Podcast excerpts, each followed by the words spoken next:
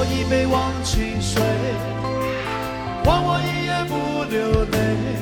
大家好，京城春点，我是阿黄大家好，我是老杭。大家好，我是小娇。啊。今天我们说一个特别走心的话题啊，然后这一期肯定是沁人心脾这一块啊。然后就像题目说的，就是你这一辈子有没有遇到过一个让你特别难忘的人？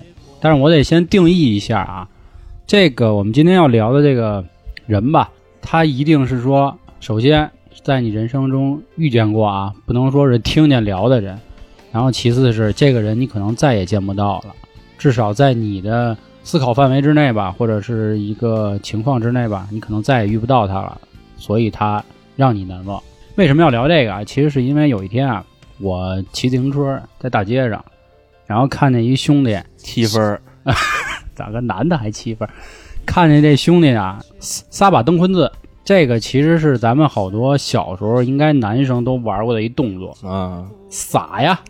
后来呢，其实我是根据那个小男孩啊，想起两两件事儿来。第一件事就是小时候，或者说你人生中有没有让你遇到一个特别爱不释手的东西，为此付出了什么什么感情？我觉得这个咱们可以到时候再找一个机我以为。要说付出了什么代价呢？然后第二个就是说有没有一个特别让你难忘的人？所以今天跟大家也聊一聊，走一走心这个事儿。男人还这么走心啊？不是所有男人都那么缺心少肺，你知道吧？嗯，也是我们也是有感情的动物，不我以管是都没心呢。那不一样，我双鱼座，老航是处女座，是吧？我天秤的，哦，这 差就这个友差没错谊就嗯就是这么的健忘，你知道吧？对，哎，我其实我我这么一想，咱仨人其实都是都是双星座，就是从这个对应的物体上，我俩盘儿，俩盘儿，你俩鱼儿啊，，我俩鱼儿，我俩人，你俩人 俩子儿俩子儿，嗯对，这还挺有意思的。那那这样，那我先说一个事儿，我先说一个是当年我在大学期间打工遇见的这么一个人。这个我节目之前还真没说过，其实之前那会儿应该在班逼那期节目好好说一说。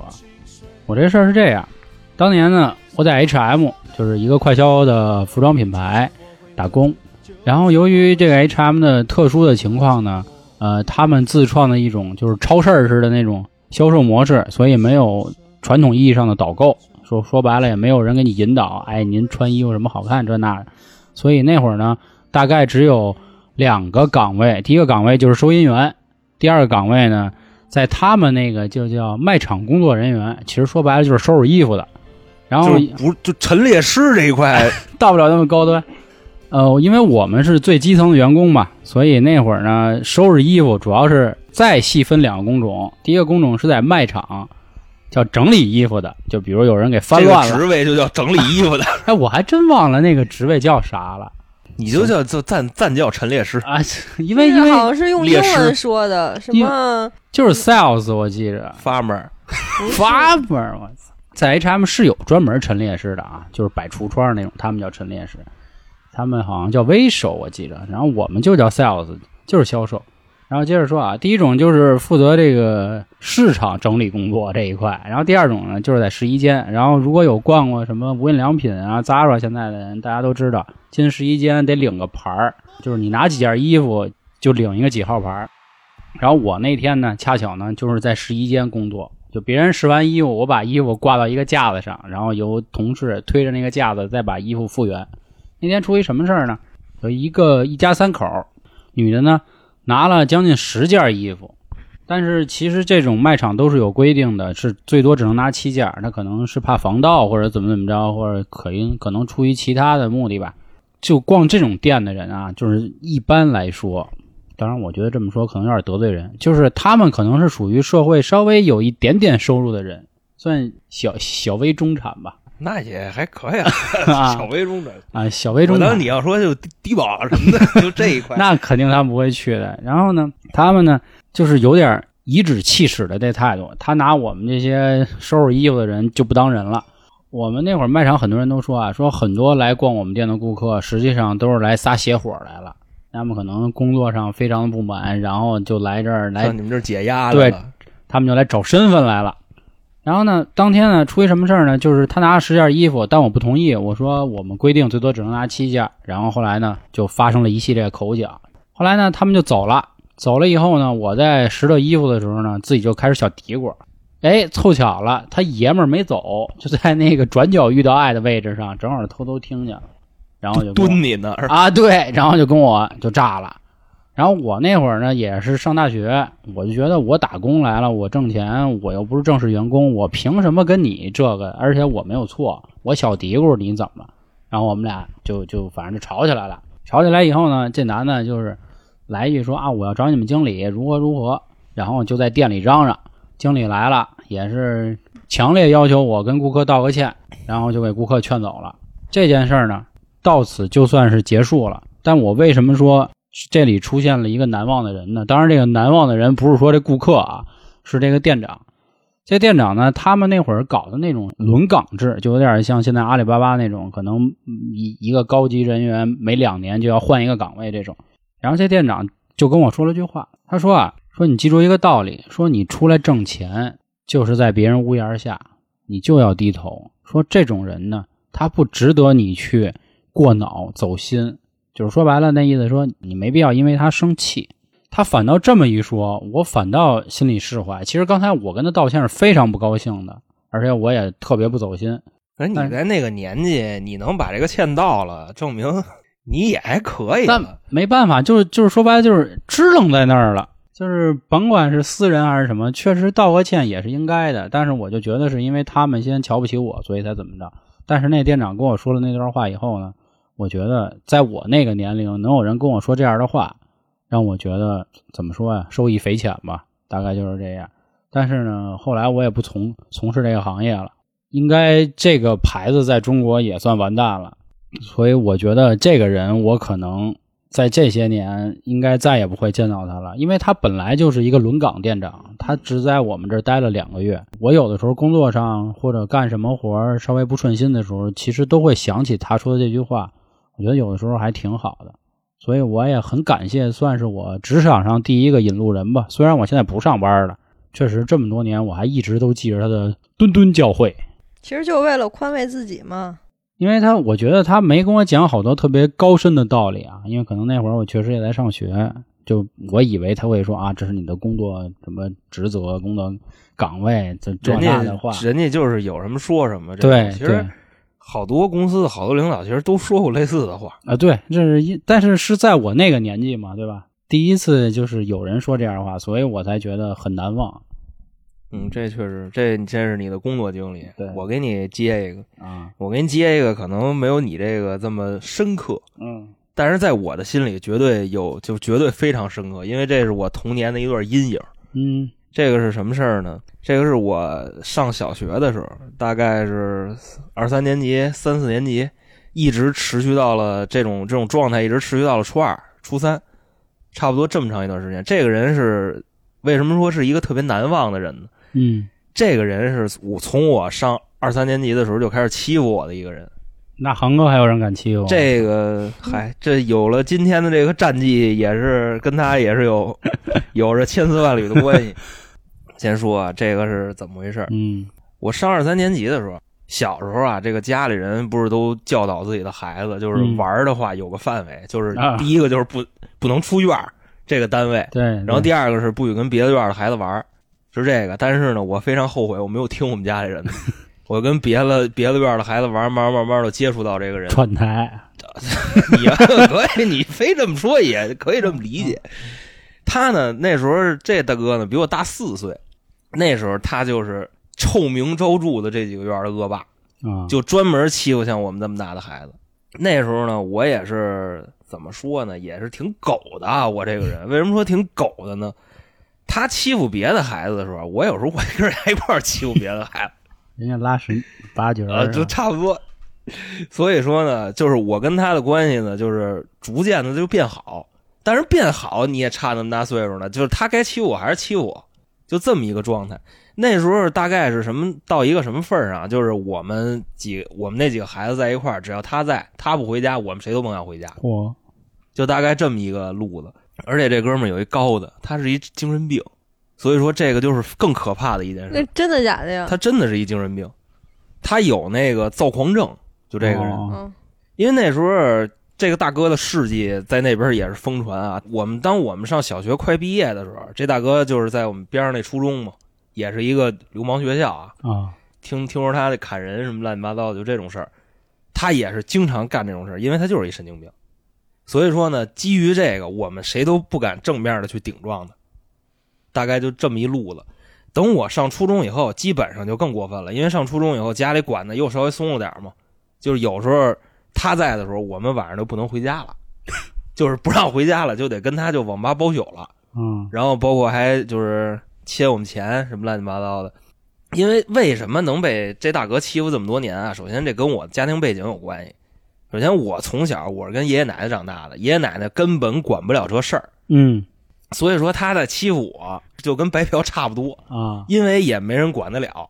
就包括那时候最后都到什么份儿上了啊？就是那时候跟我要钱，然后我有的时候我那时候也硬了硬气了一把，也就是那意思，我就不给，有我也不给，就怎么着吧。然后晚上拿着刀上学校找我来了。哎，那天我是就真的非常害怕了，就真的吓得已经没见过这阵势。那时候上四五年级吧，我就给我姑父打电话，我姑父来了以后，他就跑路了嘛，嗯就大概这么意思。然后后来再见上我的时候，就反正是更加 变本加厉的折磨我。包括后来啊，上初中的时候再欺负我就没那么过分了，因为我也认识了不少人，他也知道我大概那时候什么路子了。后来呢，嗯这个大家到时候可以听一听我们前面的节目啊，就是专门航哥讲的那宣武社会人哎这一块 就是就就嗨，烂烂捧烂捧，也认识点人，也见识点东西，所以说他那套呢，在我这基本上不怎么好使了。等到上初中的时候呢，我们基本上算是朋友，也不算那种特好的朋友，顶多就是那种面上关系的朋友。这是上初中，等到我上高中的时候，我差不多上高一的时候，那天我已经好久没有见到过这个人了。嗯，因为那时候我也就删起来了，他也不怎么敢、嗯不怎么敢再招我了。我呢，虽然是说从小他到大他欺负我这么多年啊，我呢也一直就是没没报复过他。嗯后来我上高一的时候，他给我打电话，当时我一听他电话，我当时我心里我还咯楞一下子，因为首先咱确实承认啊，因为这人欺负我大概五六年的时间，嗯我心里已经有阴影了。我听见他声音的第一反应，我其实挺害怕的。嗯我不知道他要找我干嘛，我就接了。我一接，我说喂，我说怎么着？他说你出来一趟，我有事儿跟你说。我那意思，我说这怎么着要逮我是吗？我说那去呗。我说那不去上我们家闹来，这不行啊是吧？我说就去了。出去以后，他跟我说说那个说行子，我跟你说个事儿。我说什么事儿？他说我得病了。我说你能得什么病？我本人不是一直有病吗？啊，是是一直有病，是一直是个精神病。跟我说说我得白血病了，我一听当时我也咯楞一下子，我说感情这个病电视里啊新闻上听说，感情身边真有得这病的。那时候呢，他就撩开他那衣服给我看，反正衣服这里边啊，基本上都插满了各种的，绑满了各种的纱布，啊，当然还没插没插管子，插了根针，那针也不知道干嘛使的，就在他胸口那插着，然后鼻子里还堵着棉花，还戴一口罩子，还戴一那个就老太太那线帽子。那时候冬天估计怕他们冻着，我呢就是跟他聊天嘛，我就说我说这病怎么能赶上你呢？我说你那时候是吧，天天弄我们，你那多多壮啊，我们谁都弄不过你。我说你现在怎么这样呢？后来呢，说着说着他就哭了。那时候他已经十八九了，这时候哭就很正常了。没有人能在这个死亡面前抬着头离去。我觉得到最后应该都是把头低下的。他哭了呢，他就说这些事儿，但是我没哭，我内心其实非常兴奋啊，你知道吗？我就觉得 你丫这几年，就是可能是你从小到大，你到现在你丫遭报，对你你你丫遭报应了。但是呢，我并没有表现出来。我觉得这么着确实有点有点不对啊，但是我也怕这个最后的时光，大哥就一块儿给我带走。我主要是怕这个。带走我操，后来等于说他人生的最后一段时光，基本上是我陪他过的啊。就那时候是我包那时候我上高中嘛，我基本上天天也不怎么上学了，就是有钱我就找他去，然后呢就是我们俩一块玩儿，然后他有钱他找我来。那半年吧，我们俩差不多都是在这个网吧度过的，然后也一块玩儿。小时候那点事儿也都一笑泯恩仇了。嘿，后来我大概有一个多月没见着他，我听他院里的一孩子说，就是那孩子是他邻居，啊，跟我说说他那天让这个灵车给拉走了。我说行了，我说这个我跟这个人的故事呢，从那时候就结束了。我刚才我给之前补一点啊，因为嗯他那时候为什么说我这么怕他？你知道，那时候他欺负我欺负到一个什么份儿上啊？也虽然是没怎么揍过，但是没揍过，我觉得更可怕。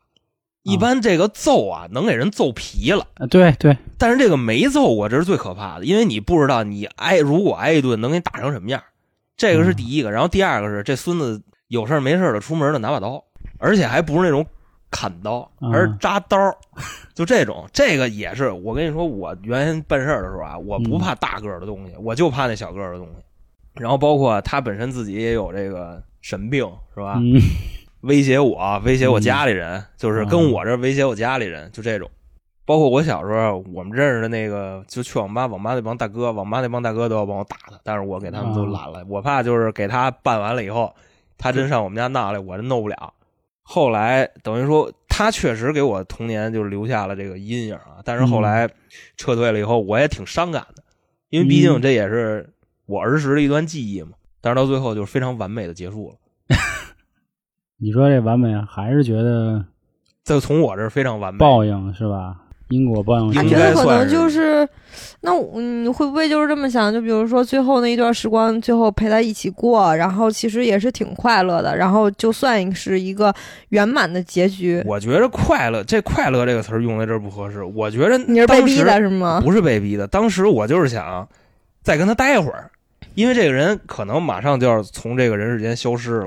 甭管这个人之前多恶，就对我什么德行，这么多年也没什么感情，但是毕竟就这么多年了，就算是跟他一块儿把最后的这点道儿走完吧。我觉着那个时候我应该干这个事儿，因为嗯毕竟他就他这个德行啊，人家也没有什么朋友，他跟他的同龄人玩不到一块儿去，他的同龄人基本上都看不起他。瞎傻逼是吗？，对，嗯，但是呢，他欺负比他小个四五岁的孩子，那就基本上就走起了，他是不是也没前置啊？我听那意思，最后几个月你们还都在网吧的。没牵制。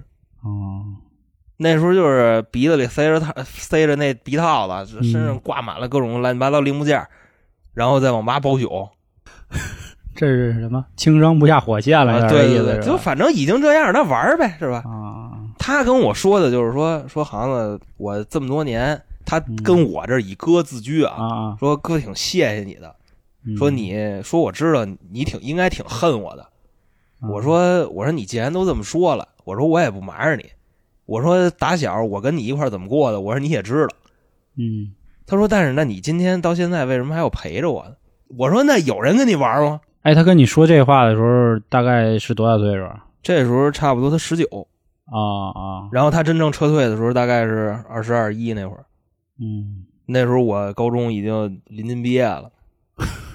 然后他正式撤退，我因为我马上步入社会了，我的学生生涯马上就要结束了，大哥就撤退了。虽然我现在面带笑容在跟大家说这件事但是我的心里其实是一种很复杂的状态，我说不上高兴，也说不上难过，就是一种我说不出来的状态。嗯因为毕竟跟一个人认识这么多年，甭管你是膈应他还是喜欢他，嗯，但是这个人永远的在这个世界上消失了。这是我第一次经历生死，是在我大概十六七的时候吧。哎，那你跟他最后玩的那段时间，他有没有跟你再说点别的什么，就是害怕死亡那种话？说过呀，说但是我没有办法，说我也不能治病的钱我也不能切出来呀。我跟我说说 小时候，小时候他有时候啊也给我花俩，啊就是我实在没有了，他还想让我陪着他玩，他就把他抢过来的那部分经费，有时候也花我身上点儿他家里没有父母什么的吗？他家里是这样，他也是跟爷爷奶奶长大的，所以没人管他。哦，怪不得呢。他妈呢，我见过，因为那时候他欺负我们这几个孩子，就学校里都闹开了啊，然后学校里就请家长又报警什么乱七八糟的。其实在我这儿就这些事儿完全没有必要。然后报警的时候，他妈也也登场了，但是也是就是离异家庭呗。对但是呢，他妈对他的孩子并没有任何表示，就是啊，我管不了，也就这样了。嗯，他这也是一是啊，按理说，一般就是孩子都这样了，可能最后时光都是希望就是父母陪在身边，或者是以及就是父母不管是从哪儿筹钱呀，也会要治这个孩子。我看你这个就这么一直拖着，就这样走过最后的余生，嗯，也是挺惨的。啊，对啊、但是我陪他走完了这这一段余生，这啊，我现在一直在想这个事儿啊。其实之前老黄，其实其实我们那会儿吃饭的时候，他跟我聊过一次，但没聊那么多吧。然后这次在听的时候，怎么说呀？真是那话，就是五味杂陈。因为也看过那么多电影，就比如人死后什么时候这些事儿，或者死之前那些事儿。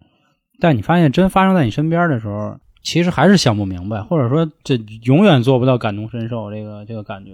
但是你说一个从小跟你一块玩的人，然后突然知道自己时间不长了，然后虽虽然说每一个人都会面临生死，最后其实他走的也是怎么说呀？就是不幸中的万幸，至少还有你还真是还有你还陪着点儿。虽然说这话有点但是其实也挺遗憾的，就是毕竟父母没在身边，嗯然后也没有真正所谓的好朋友陪着，只不过就是可能儿时欺负的一个玩伴这么陪嗯着，觉得其实我觉得他应该是算比较遗憾的。哎，那他最后没跟你就是就没给我留一点什么，是吧？对对对对，大哥把 Q 号送了，那时候我操，那时候那个 Q 那等级不是都挺那是什么吗？是刷就是太阳什么。我跟你说啊，刷一说到这个事儿，就是有点不严肃了。啊为什么呢？大哥送了我，当时有一个有一款游戏叫 CS Online，啊啊！打僵尸的那个，我知道那个，他有一把永久的毁灭者，啊 就那打僵尸特别厉害那个枪，他把那个号给我了。然后还把他 Q 号给我了，说以后这嗯 Q 号就你用吧，就是等级比你那高一番儿，因为就老挂着嘛。啊啊 说那个就算自己不玩电脑，也得找人给挂着，啊！所以等级比我那那时候非常罕见的三个太阳啊，那太少啊，了。对挂号那事儿我不到两个，他非常罕见的三个太阳，嗯。所以把那 Q 号送我了。但是送我，我反正我也没登过，啊因为那里边还有好多他的一些玩游戏的朋友，啊。但是他吓人，而且我觉着嗯。就这东西也不忒吉利的，是是，多丧啊！嗯。我也我也没要，反正 CS Online 那时候确实玩玩了一阵子，就给我留点就这念想。但是现在那些号什么乱七八糟，我也想不起来了。也是面临过生死的人。但是最哎，那你最后一次见他是什么时候？最后一次见呢，我想想啊，最后一次见也是也是在网吧，啊也是就是叫我出去，就是直接就到我们家楼底下了，然后给我打一电话说，哎，下楼说玩儿去。啊我说怎么着，今儿什么什么标准啊？他说今儿今儿咱能盖饭。就平时平时我们的钱啊，基本上都交网费了。就那时候反正挺惨的，我嗯我也没什么钱嘛那时候。他说我说今儿什么标准？他说今儿能盖饭，就是今天可以足造，啊造完了以后谁知道那是最后的晚餐，是这意思吧？就吃完了，我记得特清楚，吃了一我们俩一人弄了一酱爆鸡丁盖饭，六他妈吃一样，六块。那时候一盖饭特便宜，就啊六块钱，是而且还能续米饭 对。对对，刚出嘛那会儿，对那那岁数谁知道那就是最后的晚餐。后来好几个月就没再找过我。啊。当然他不找我，我一般我也不找他，我我也没那么气儿逼，你知道吗？啊等到就是好几个月后的某一天，他的那个邻居过来跟我说，说那谁谁死了，你知道吗？我说真死了。他说啊，确实是，说灵车给拉走了。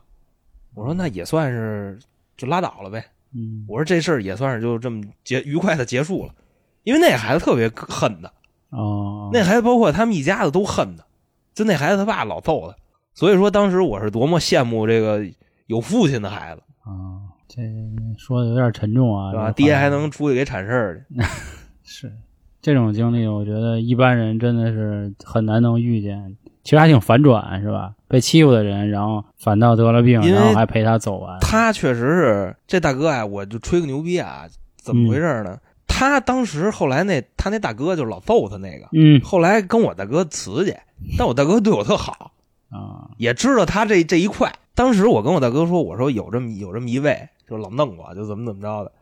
我大哥说叫什么呀？我这一提名，我大哥啊说这么热闹，就这谁呀？说你甭管了，我就给他们家砸了，就怎么着？我说别别别别，我说不行不行不行不行，我说现在我们俩不那样了，我说那是小时候的事，我说我早认识几年，砸了就就也就砸了。这是我觉着我人生中最难忘的一个人，就包括除了任何的嗯，乱七八糟的这个感情什么的啊，我觉着没有我这段经历这么难忘。这这，毕竟他是他是我童年的一个阴影，这段记忆可能会跟我走完一辈子。我觉着，嗯，这是这个好多人都是，就尤其是在童年受到阴影啊，就哪怕你以后混整了、混牛逼了，甚至比他还牛逼，但是你一见到这个人，你还是会害怕。这真是一挺挺微妙的一个。就是郭老师不是说过一句话吗？嗯就是你打小你上学的时候就天天揍你那人，嗯，你现在是啊腰缠万贯、亿万富翁，你什么大老板，你看他你照样害怕。啊，对对对，我刚才也是想起这话了，后来没想起是谁说的。娇姐有没有特别难忘的人啊？我听你俩说完，感觉我也是个没心没肺的。刚才开节目还说我们没心没肺呢，那这我这人差不多也就是一年两年的记忆，啊，就再时间长了，就真的什么都不记得。所以我没有什么就是特别难忘的人啊或什么的，除非是嗯在一年、两年之内。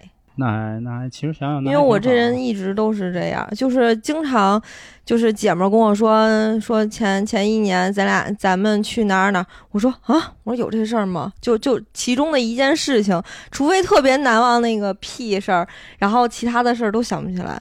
那还挺好啊，感觉这样的人是吧？活着非常怎么说呀？这就就 嗨，对，就嗨，对，就嗨，就有时候经常就是从路上别人叫我，然后我都不知道他是谁。忘了忘了听的谁呀？然后或者是那个跟以前的什么同学啊聊天儿，然后就会说那个学校里的谁谁谁，然后怎么怎么着。我说谁呀、我说不知道。他说就那班谁谁。我说啊不知道啊。这跟娇姐见面这个频率可能要要提升一下，就哪天估计就忘了，你知道吗？真的，我这记忆力真的不是。岁数，女人善变！啊，听众没有，前段时间那个疫情，我不是还检查吗？嗯，那会儿是怎么着？检查脑子还是啊，就照了个 CT 嘛，说脑子里有个海马，然后后来呢去那个呢是吧？去那个针灸去，然后人家说说那个你是不是学习能力不太好啊？然后说那个他的意思是近期，就说近期是不是学习能力稍微差一点，然后记忆力不是特别好。我说我就没学习好过，所以我也不清楚。我说我这记忆力吧，确实是一直也都这样。他说估计有可能，我觉得可能也是这么个问题吧。说可能就是这个这个病叫这个病，其实就是用通俗一点的话说啊，就傻屌，你知道吗？就你你说我这个记忆力，跑题了，跑题了。焦姐是在用实际行动给咱们证明，啊，没有难忘的，这真记不住。记不住，记不住，算了吧，记不住。嗯，这这这，我觉得从另一个点告诉听众们一件事啊，女人多么可怕。那有的痴情的男孩，如果跟你的女朋友分手，分手就分手，差不多得了啊！真的，人家可能过两天给你丫都忘了，还他妈美滋滋呢。那我说个事儿吧，其实我可能这一辈子应该是算一个启蒙的，还有一个很难忘的吧。这两个算我目前来说，我觉得我这一辈子应该都不会忘记他们，但也有可，但应该也这一辈子再也见不到了。是我前些年去台湾，去台湾的时候呢，差不多算是一次环岛游吧，基本上台北、台中、台南什么的吧，什么台西，哦，好像没有台西这地儿，就都就都走了一圈儿，儿，每个都住了差不多两三天吧。然后当时啊，去台中还是台东啊，基本上算最后一站了。那会儿我就觉得啊，这个咱们宝岛台湾啊，真的应该是早日是吧？那什么，因为实在是我觉得太惨了。嗯，可破了，然后呢你给，我建设一下。就就这通州，哎，现在还不如通州。你不在当地找一个什么小姑娘，给人拉点 GDP，哎，感觉有点像延庆那种啊，差不多。说说说延庆都有点高抬了，对，这块儿不能说太多啊，我怕到时候节目审核过不去，你知道吗？然后那个我继续说啊，然后那是那次去台湾唯一一次没有住在酒店，住选了个民宿。当时当天呢，我们到了呃，对，是台东，有一个阿姨开车来接我们，然后那车呀就特老，就蓝鸟那种，你知道吗？哎呦，就那样。人阿姨说了，没开一拉达就对得起你了。就开那么一个车过来来接我们。然后呢，当时我想，我说干了。那会儿虽然是有 Airbnb 啊，但是上面看不太清楚他那个房子什么样。我当时就想，我说开这么一破车，他们家得什么样啊？好家伙！结果呢，这车开到一个还挺繁华的街区，然后发现是一个独立的一个是二层还是三层的一小楼。野子，哎呦，我操，我高了！但是他们那种应该还不算是别墅区，因为对面就是普通的那种那种公寓楼，违你知道吗建估计是。自己搭的。嗯，然后当天呢是住在他是我们选择了其中一房间，然后住在了他一个很日式的一个榻榻米的一个小屋里。然后当时看到他那个摆设上面有很多书架子，然后是第二天的早晨，就听到这个很优雅的钢琴声啊，当当当当当，就是当当当当当当当当当当，大哥，就这 然后呢，我就主持完了，我 然后我出去，我一看啊、原来是应该是这个阿姨的丈夫在那儿弹的。后来一问，干嘛干嘛还应该呀？因为因为？因为老爷子这头发白的稍微有点过分，你知道吗？但是阿姨的那个头发还是一头这个浓发红黑的头发啊，那女人可以染发，对。然后后，来简单的聊一聊，才知道老爷子当年是一老国民党，然后后来呢当了大学教授了。其实阿姨呢也是一个高级知识分子，儿女呢都去美国了，然后他们自己还是守在这片土地上待着，等着 等着不知道干嘛，等着不知道干嘛了，你知道吧？然后呢，我操，这有点高，这个我跟你说就等着啊啊，希望之火、星星之火可以燎原嘛。然后，然后后来当天呢，简单跟他们攀谈嘛，他们就给我们准备了一个早餐。然后我吃那一次早餐，我觉得就是原来人老了，还是依旧可以活得这么精致。而且我觉得，虽然咱们中国台湾省啊，看着可能稍微破了一点儿，你知道吗？但是人家至少我看到这对夫妇的对生活的态度是跟咱们有很大差别的。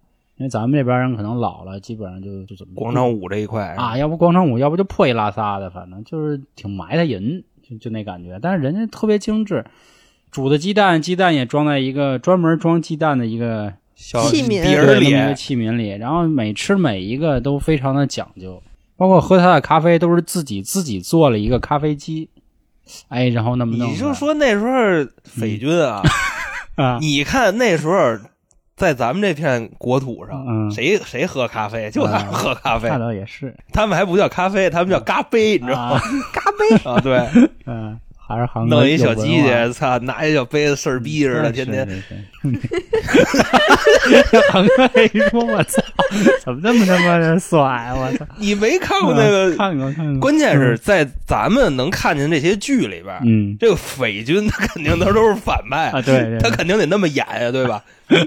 嗯，拿一小杯子，啊嗯，这还一嘬，对对对，使劲嘬，能嘬出点味儿来。可 那剧里是演的一个个儿，反正都是怎么说呀，就是人模狗样的吧，反正。但是我在这一次住在他家这个两三天吧，后来最后也也跟他们聊一聊天，就是一下刷新了我对一个怎么说啊，就是老年人生活应该可以有的一种选择方式。但是由于咱们这个宝岛台湾省这个地儿，我可能这辈子再也不会去了，因为实在是太穷了，而且太没意思了。那意思就是匪军建设的不是特别好啊，也不知道他们成天怎么哪儿来那么多自信，觉得自己多牛逼啊，这太次了。我觉得啊，他不过分的说，他连他也就是到天津天津市的一半水平，也就这样。那为什么能出那么多这个演艺圈的这牛逼人呢？地儿就那么小，也就干点这个了呗，对吧？然后人家确实在那个时代比咱先，就应该说是他们发发达的，虽然都是发展中，但是发达的比咱早一点。但是实际上这将近这二十年，他们基本上都是那样，没有任何变对，化没，有任何变化，这是一个特别可怕的事儿。而且他感觉贫富差应该会很大，就是嗯呃，隔着三条街，就是一个繁华，一个就是没人，你知道吗？就是嗯一条街上空空无一人那种。对，所以这个就那么邪乎我们家这边似的，就跟那就立头桥往啊，外是什么的，就是差差差不多马连道那跟跟立跟那个西站那南路那个，操。对多那反 啊，是哪儿有一条街？嗯一个十字路口，那边操贫民窟，这边茶叶一条街，全是有钱人，嗯。是不是？对对，但是他们至少可以带动起来嘛，对吧？关键是他们那边不像咱们这似的，就是他那个三条街，就那条街就是底商那种门面，连个人都没有，就没有开张的。嗯，嗯，然后你过三条街以后，完全是特别繁华，就跟王府井似的那种，就是这么个差距，哎呵，不像你说的是这边有人那边没人，不是那样。啊，但是从两位老人的这个对生活的这个态度啊，还有这个生活的水平嗯，但是其实水平并没有那么高啊，水平确实没那么高，因我觉得为他不错了。他们也是吃鸡蛋，他是确实人家家里还有个钢琴，你像咱这个平民 哪有钢琴大哥，啊？人家我跟你说，人家这种注重的是这种小资的嘎调，嗯，这有钢有一钢琴能怎么着？这咸鱼你二手钢琴你看多少钱一个？你来一个。挺贵的呢。以前小时候就想学钢琴，提雅马哈上万你想呢你想学钢琴，还是你妈让你学钢琴？我妈才不让我学，太贵，买不起啊，。你想学钢琴，嗯，那就 我就是一文雅的人。真的文雅，听说话啊，听听说多话，文雅。啊太他妈文雅我了，这是一文文雅的人。嗯嗯啊，对，很欢乐啊。咱们刚才上一个话题可能稍微有点沉重啊，对对对现在咱们欢乐一下。这个这个，他们两个吧，其实我长到目前为止，这算是这两个对我来说最难忘的人。我可能这辈子永远都不会忘记他们，但是我可能这辈子永远都再也见不到他，对见不到他们了。航哥这儿还有没有什么让你特别难忘的人或者事儿啊？嗯，那这样呢，我再来一个啊就是刚才呢我说的那个是由于被动原因，我无法再见到那个人了，因为他跟人家搁车了。然后现在我要说的这个是我主观的，我主动的，就不想再见到这个人了。说这辈子见不着难点啊，因为毕竟是有很多的共同朋友，但是他很难忘，他非常难忘，啊就几乎是烙在脑子里，烙啊而且基本上是那种，就我跟你只有仇恨，就这种。烙在你心里。一生之敌啊，就这种。嗯，就跟别人都没事儿我跟你只有仇恨。这大哥是怎么回事呢？这大哥是我大哥的一个轰得，烘带对我大哥江湖我大哥的轰得。当时我是怎么认识他的呢？这时候啊，就要说我一兄弟，嗯这我这兄弟呢人不坏，但是呢有点舔狗那意思。啊跟我大哥的这些兄弟们，那一个一个舔的倍儿到位。跟我在介绍这位哥的时候，说的是咱大哥都得给人家几分薄面，哈 那意思，这大哥好像一瞪眼，咱大哥就得就得蔫了，就大概那意思。我当时一听这个，我说那拜访啊，啊我说那都认识，这不是合适吗？以后人俩人要是干起来，还能劝劝什么的。结果发现啊，一见一见正主不是那么回事当时看见的就是就觉得就是非常好的一个人，很和善，二哈那种，也很能也很能聊，也愿意跟你聊，而且开玩笑也开得起，嗯就非常 nice 的一个人。而且在我大哥那儿根本就没有不存在什么几分薄面我大哥一瞪眼，他立马就搁车那种，就啊就这么一个，就恨不得当场去世的这么一个关系。我这哥哥呢，属于什么路子呢？嗯特别爱吹牛逼，啊具体爱到什么地步呢？好多人啊，吹牛逼是怎么怎么吹呢？有二说十，或者说啊有二说八，就这种嗯，转成十。他是就没有，压根儿就没这事儿，就给他给你愣编出一个来。无中生有，暗度陈仓，就是无中生有，凭空想象啊，对，就是凭空想象，编的还编不圆 啊，经常有破绽。但是我们呢，捧一直就捧他嘛，嗯。这么多年一直非常给他面子，一直不拆穿他。然后大哥经常干什么事儿呢？就是找不着凶手，逼事儿都往我身上安，你知道就是经常是把我身边一些威风的事迹安在自己的身上。就比方说，我说我今天我扶老奶奶过马路什么的，过两天呢，他可能就要扶老奶奶过马路了，也算是一种很正常的心理吧。嗯啊，好攀比。而且大哥呢，还有一毛病，就刚才咱们说了爱吹牛逼嘛，爱吹牛逼，其实这是一个人人都会有的这么一个事儿啊。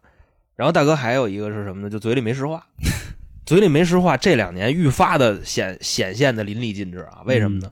开始没实话，可能也是为了点儿为了自己的一点利益，嗯呃，也可以理解。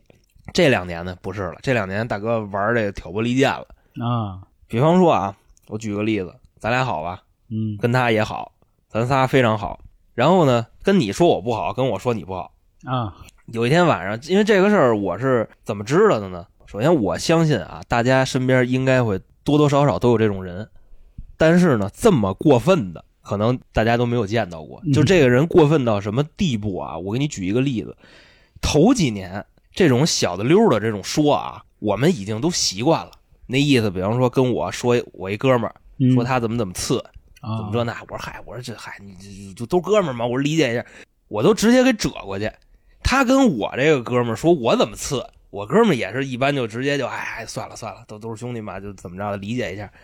但是就是最近嘛，愈发的就过分了。那天手段高明了是吗？可能可能是，就最近就玩深沉了，因为原先都是直接输，原先都是。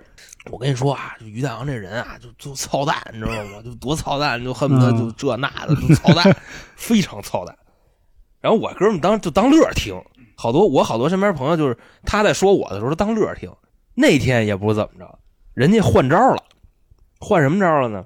跟我最好的一姐们儿说说那个我那我那姐们儿，因为因为是这样，我那姐们儿跟我是真好，啊，但是呢，我这人，我相信咱们群里的这个听众应该对我也有所了解。我是一特闷蛋的一个人，就是我并不会表达自己的感情。所以说呢，他显着跟我天下第一好，那意思，人家只是我眼中的一个过客似的人家姐们儿就有这种感觉，所以呢，姐们儿就特别想知道，在我心里是什么样的，是是什么一个地位。女人好像都那样，我在你心中排第几啊对就是他觉得他跟我天下第一好，但是在我这儿他就一对抛弃，对 你知道吗？人就家排二百五那姐们了，儿就是就是这么觉着的，嗯跟老问我类似的东西。我说啊我说我跟你好特好，我说你别老瞎他妈琢磨。我说你叫我不来，我是有别的事儿。我说姐们就瞎想。我这大哥一登场，就我这我这哥哥啊，嗯一登场，我这姐们问他说：“航子，你觉得航子对我怎么样？”然后我这大哥就直接说：“反正我跟你这么说。”行子反正跟我这没说过你好，就来这么一句。啊我这姐们儿正是最敏感的时候啊，嗯跟我来这么一句。大夜里的，你妈三四点钟给我打电话，啊喝多了啊，给我打电话说于大阳，就就说话都说不清楚。说于大阳，你你过来一趟吧。我说什么事儿啊？他说你就过来，就喝多了啊。然后我这大哥，我我续过来一电话，说那个说哪儿哪儿，说你过来一趟吧，人有事儿问你。嗯他惹的事儿啊，啊啊啊一点儿不怵，知道吗？啊都没有说我们俩过来一对峙，就就给他给玩玩漏了了。人家大哥就这面临这种事儿一点儿不怵。人说说那个说说航子你过来一趟吧，说有话问你。我说 我说问呗，我说行行我过去。我说这事儿，我当时我直接跟大哥明说了，因为我知道他有这毛病。我说这事儿跟你有关系吗？他说跟我没什么关系。说你们俩的事儿我不掺和了，我就到了。我这一到，跟我这姐们儿，我跟你说没超过三句话，立马就哄好了，你知道吗？啊因为我这姐们儿也知道我这哥哥是一什么样的人。我跟你说，恨不得都已经表现到什么地步了啊！我在那儿，我们仨就那么坐着。我这姐们儿说说你说说我什么来着？我说你容我想想啊，我这这两年我说你话多了。我说你说是好的是不好？他说不好的。我说想不出来了。我说我说你不好，我当着你面都说呀。我说我哪天不挤得你啊？我这姐们儿说也对，说咱俩有什么不能当面说的？我说对呀、我说那是谁说的呀？我这姐们儿就 那么看那啊那哥哥一眼。我说这里有你事儿吗？没我事儿啊，这里能有我什么事儿啊？我说这不是你干的，他不不是我干的，不是我干的。我这哥们儿后来就说啊，你们聊你们聊，自己就出去了。啊我跟我这姐们儿说，我说说说是是不是他？他说嗯嗯，嗯我这姐们儿嗯嗯嗯是。嗯后来我就跟屋里我就给给我这姐们儿卷了一顿。嗯我说这谁谁谁说什么你都信，还给我叫过来质问我。那时候夜里四点，啊我这出门我还事儿逼，你知道吗，我还得倒着，乱七八糟的。毕竟局儿上那么多是吧？还那么多别的好朋友呢。那天早上起来，后来我们一块儿就吃了早饭。吃早饭的时候，我跟这大哥已经近乎崩到什么地步了？嗯就是已经就是说行子来吃那个，我说我说行行，我这我这包子可能刚塞嘴里，我说吃你妈的逼，就大概就这种就已经崩到这种地步了，啊，就隔着一层薄薄的纸儿纸儿，嗯还是宣纸啊，还不是 A 四纸，你知道吗？宣纸还得是这这样，我们的关系都没就就没没崩，啊都大家都心里都明白，没明崩就暗崩。嗯自打那事儿以后，他在我就是我听见他说我的就没有一句是好话，全是啊，这行子怎么怎么说起来，就怎么怎么着的。但是他因为这事儿，在我们这这圈朋友里边，基本上已经搁车了。就他说的话，就基本没人信了。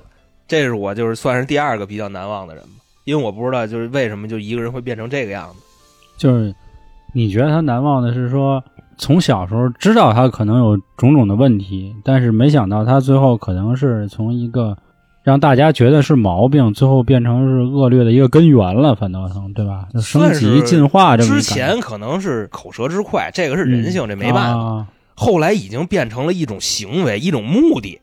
哦那意思我不给你毁了，我就我就活白活，你知道吗？就这意思。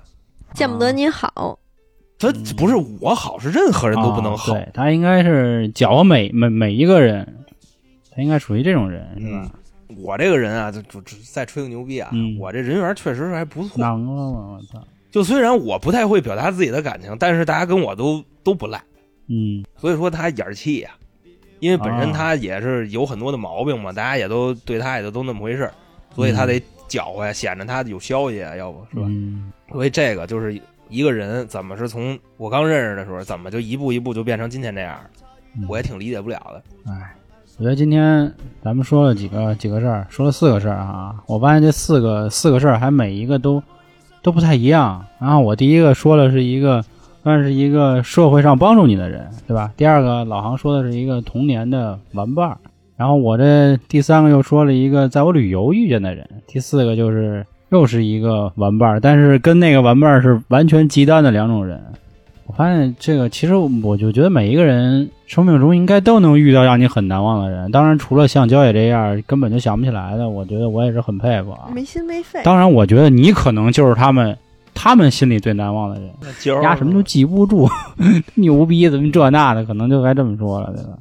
那这个还挺好玩的。其实我现在脑子里还一直沉浸在你刚才说的第一个那个就是那那个去世的那个人，对，关于关于死亡的这个事儿啊，我其实一直还还没走出那个故事呢，到现在都想象不出来那个人在最后他到底会想什么，也不知道人有没有这个怎么说灵魂这个东西。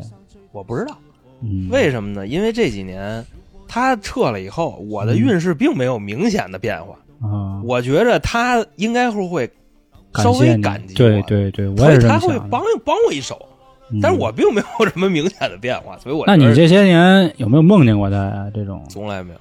你知道我为什么？做梦好多都是一些就是没没屁眼儿的事儿，你知道吧？你知道我那为什么问他这个吗？我吧，最近看了一个事儿，挺有意思的，就是有，就是说有一个人啊，他因为可能也是失去了自己的亲人什么的，他天天就想梦见那亲人，他发现他就梦不着。我觉得这个就挺神奇的一件事儿。按理说，人都说日有所思，夜有所梦嘛，这这个就跟跟这个没关系，啊，对对对，就是 这个就可以隐身说了一可以下嘛，扯到灵异三，你知道吧？这个事儿，啊哎，啊啊！难忘的事儿，嗯难忘的人。那既然都已经偏了啊，那我觉得今天我们就先到这儿，好嗯吧？然后，如果听众们有什么很难忘的人、难忘的事儿，都可以给我留言，或者咱们评论区里讨论，或者咱再或者们群里对加我们群，咱们继续讨论起来，好吧？嗯那咱们今天就到这儿，好吧，各位，嗯，拜拜。嗯，拜拜拜就算我会心碎，不会看见我流泪。